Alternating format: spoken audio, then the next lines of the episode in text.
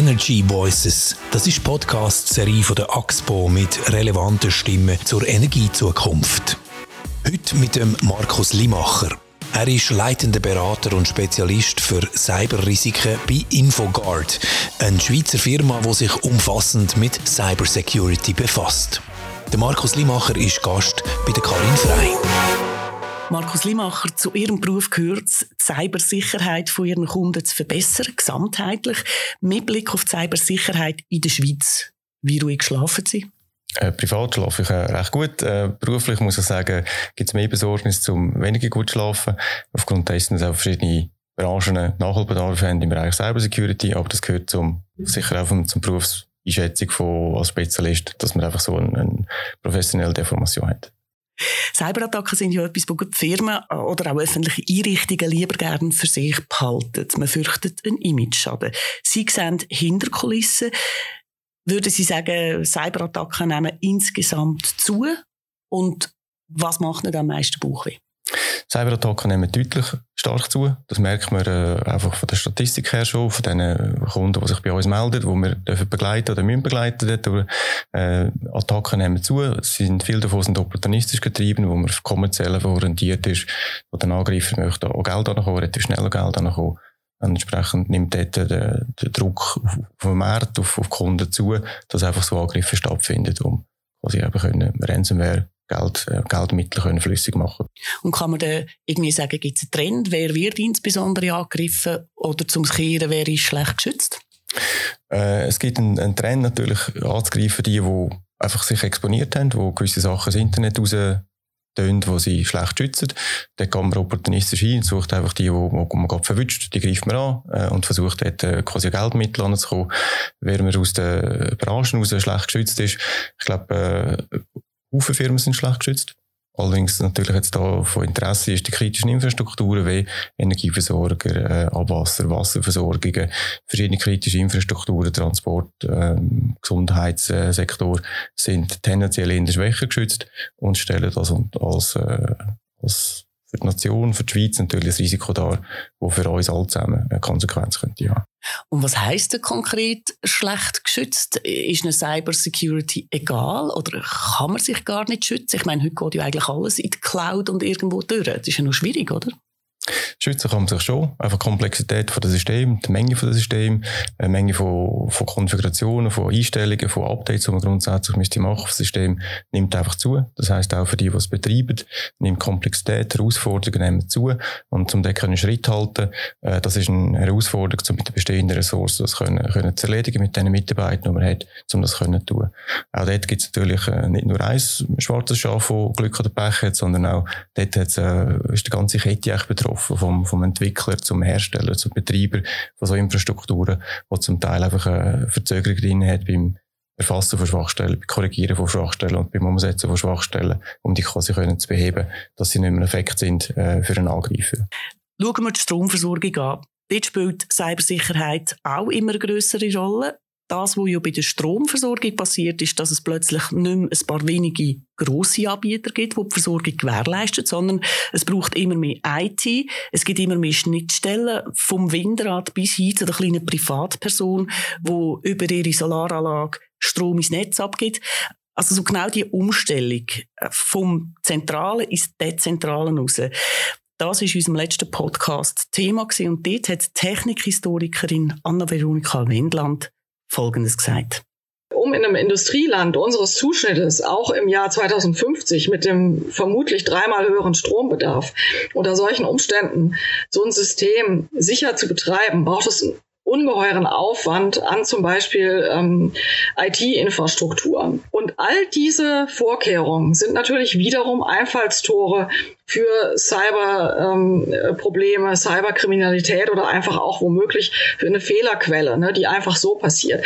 Aber über die erneuerbaren Energiensysteme gibt es keine einzige wirklich gute Risikostudie. Über erneuerbare Energiesysteme gibt es keine einzige gute Risikostudie. Anna Veronika Wendland äh, redet von Deutschland. Gilt das auch für die Schweiz? Ja, ich würde sagen, das gilt auch für, für die Schweiz. Äh, grundsätzlich ist es äh, mehr die Risikostudie, die jetzt, glaube Frau Wendland anspricht, mehr wahrscheinlich für Versorgungssicherheit, ähm, wo man über die alternative Energie kann sicherstellen kann. Äh, jetzt aus Sicherheitssicht aus ist es aber auch so, dass man für die, für die einzelnen Komponenten, die neu aufgebaut werden, für Energieversorger, alternative Energieversorger, äh, die neuen Vernetzungen, die ganzen Cloud-Anbindungen, da gibt es keine dedizierte Studie dazu, wo man das könnte einschätzen könnte. Äh, wo ich mit ihr definitiv einig gegangen ist, dass die Herausforderung aufgrund von der Vernetzung, der Verteilung von Anlagen, dass einfach das Angriffspotenzial zunimmt. Auch mit dem Angriffspotenzial natürlich auch Konsequenzen davon, dass man einzelne Anlagen kann, kann, äh, kann angreifen, kann abschalten, kann verändern, stören, wo das am Schluss einen Effekt hat auf die ganze Versorgungssicherheit von der, von der Schweizer Nation. Also dort hat man auch bei uns Nachholbedarf? Dort hat es deutlich Nachholbedarf, wo die ganzen Entwickler, Betreiber und Integratoren eigentlich müssten äh, in die Gänge kommen, um mehr zu machen. Machen wir nochmal einen Schritt zurück. Können Sie uns erklären, aus Sicht von der IT-Sicherheit, was ist jetzt der grundlegende Unterschied zwischen der Infrastruktur, die wir heute haben, und einem dezentralen System? Heute haben wir eine mehrheitlich zentrale Organisationsstruktur. Das heißt, Firmen haben ihre Betriebsorganisationen, ihre Produktionsstandorte, die sie heute pflegen, bewirtschaftet. Entsprechend typischerweise über eine zentrale IT-OT-Betriebslandschaft äh, betreiben. Äh, die wird sich verändern. Das heißt, man wird eben nicht mehr das grosse Kraftwerk haben irgendwo, sondern einen Haufen kleine Kraftwerke. Und jetzt geht es darum, wie schütze ich jetzt beispielsweise jeder auf seinem Balkon seine PV-Anlage hat, wie schütze ich jetzt jede von diesen PV-Anlagen. Jeder hat ein, ein Produkt von einem anderen Hersteller, hat einen anderen Patchstand, hat einen anderen Konfigurationsstand. Und jetzt muss irgendjemand herausfinden, wie wir die, die ganzen Plattformen, die ganzen Produktionsstandorte dezentral schützen, dass nicht plötzlich äh, 10% davon vielleicht nicht funktionieren, äh, nicht das machen, was sie sollten. Das ist dann die Herausforderung, weil die binden sich in Cloud an. Die haben, jeder hat einen anderen Zustand, verschiedene Hersteller und jeder Hersteller müsste einfach von sich aus wieder äh, seine Anlagen hüten, pflegen, bewirtschaften, optimieren sicher gestalten. Ist denn Sicherheit in dem Sinn überhaupt möglich? Also Sie sagen verschiedene Hersteller, äh, das Zeug muss ja irgendwie kompatibel sein. Jeder muss verantwortungsbewusst genug sein, zum aufpassen und, und zum das warten. Also ich würde jetzt mal sagen, einfach so ein Ding der Unmöglichkeit. Gut, eine klassische Sache ist, äh, Security ist kein Zustand, das ist ein Prozess. Das heißt, ein Prozess muss man schaffen, konstant und immer wieder. Äh, das kann man nicht mehr sagen, man hat es erledigt, man hat es secure gemacht, jetzt ist gut, sondern das ändert sich. Es gibt neue Angriffsmethoden, es gibt neue Technologien, es gibt Veränderungen, es gibt Updates, es gibt neue Erkenntnisse, die man auch in der Wissenschaft herausfindet, wo man früher gedacht hat, das ist total sicher, plötzlich ist es nicht mehr so sicher. Äh, das ist ein Prozess, sich konstant müssen der neuen Risiken, Herausforderungen müssen anpassen und sich können positiv entwickeln. Tatsache ist, dass die Prozesse immer komplexer werden. Man redet ja auch von Smart Grids oder vom Internet der Dinge, vom IoT. Das heißt, immer mehr Geräte sind mit dem Internet verbunden und tauschen gegenseitig Informationen aus. Sie schreiben auf Ihrem Blog bei Infogard Folgendes dazu. Längst sind Millionen von Geräten untereinander sowie mit Menschen verbunden. Künftig werden es weltweit Milliarden sein. Viele der Möglichkeiten mögen noch so speziell und futuristisch klingen, sind es aber nicht. Die Technologie entwickelt sich rasant weiter, wodurch bereits heute vieles Realität ist. Was darunter leidet? Genau, die Sicherheit. In den meisten Fällen kann diese nämlich nicht mit der Entwicklung Schritt halten.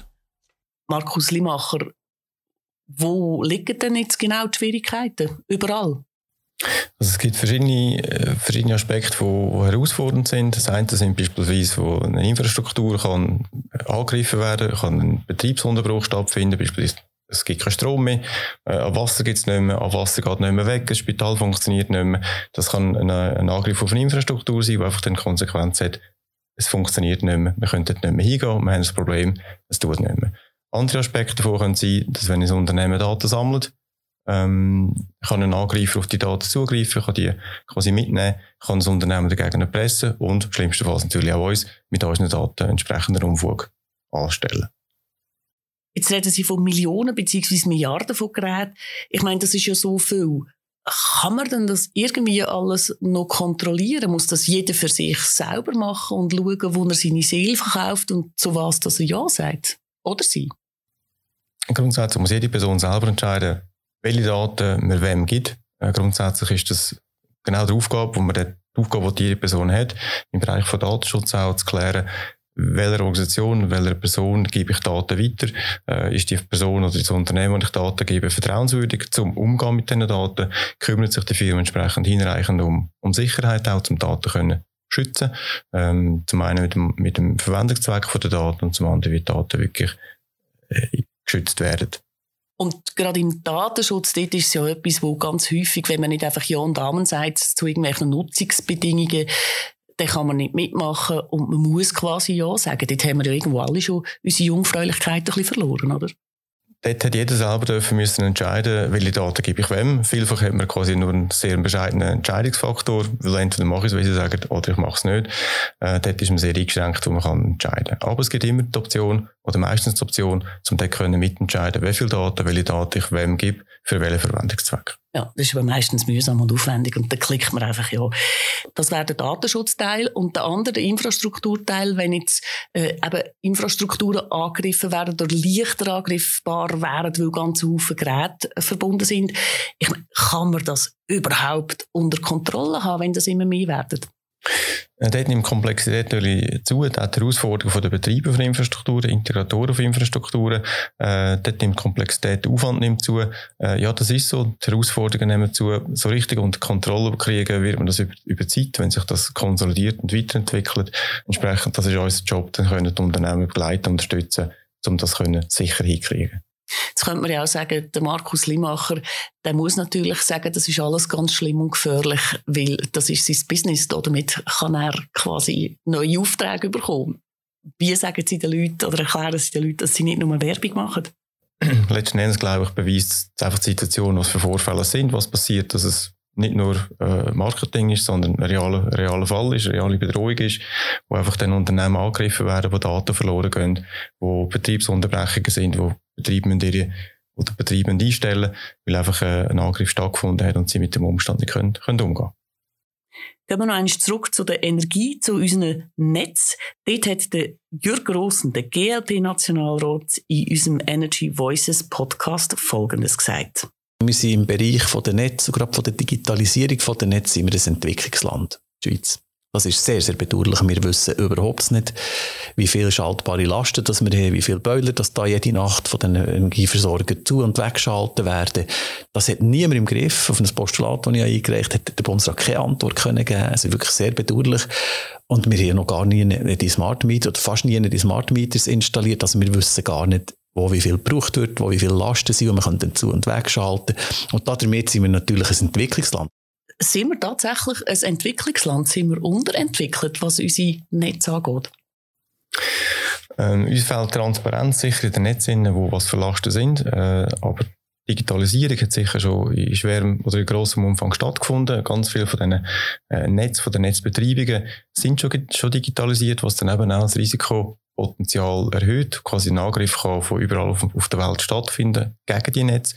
Äh, rein die fehlende Transparenz, auf was wir in den Netzen haben, heisst nicht, dass am Schluss das Risiko von einem Angriff ähm, gemindert ist. Also man könnte nicht sagen, weil wir noch nicht so wahnsinnig digitalisiert sind, sind wir dafür auch ein bisschen sicher.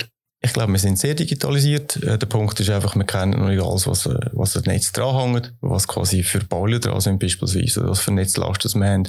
Wir kennen noch nicht alle Produktionsstandorte, wir haben, aber das reduziert nicht das Angriffspotenzial, das wir gegen das Netz haben.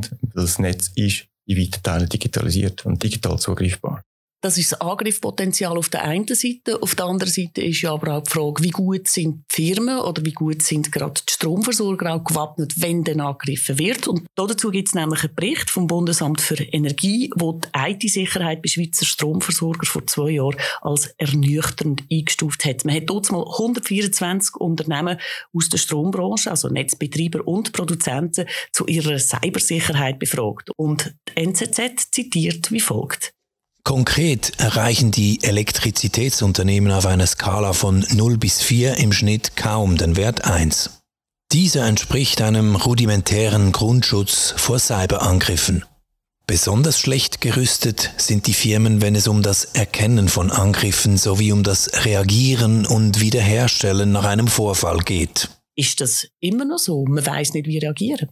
Die Maturität von 1, das ist ernüchternd äh, vom Zustand her, den man heute hat ähm, oder hat zum Studienzeitpunkt. Ich glaube, viele Unternehmen haben daran geschafft, um das zu verbessern.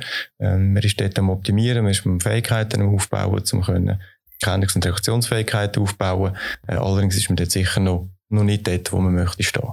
Warum ist das eigentlich so?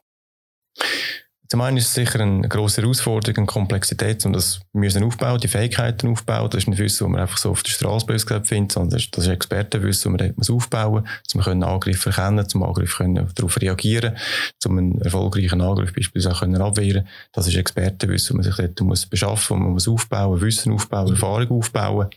Und äh, dort ist man sicher noch dran, um das zu schaffen.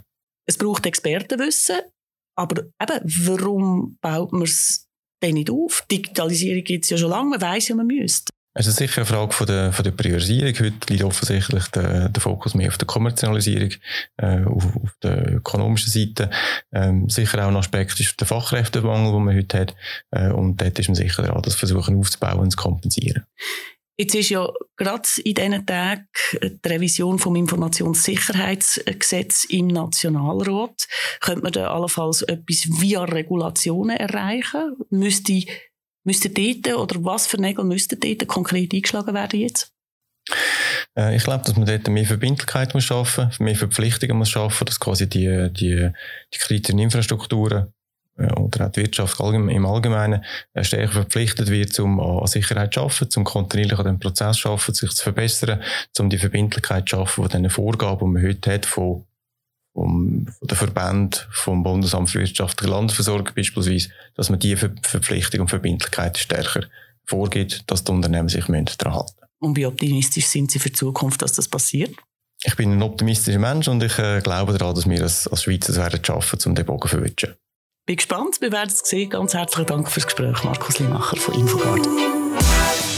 Energy Voices, das ist Podcast-Serie von der AXPO. Wir freuen uns auf Ihr Feedback via Mail auf podcast.axpo.com oder über Twitter unter dem Hashtag Energy Voices.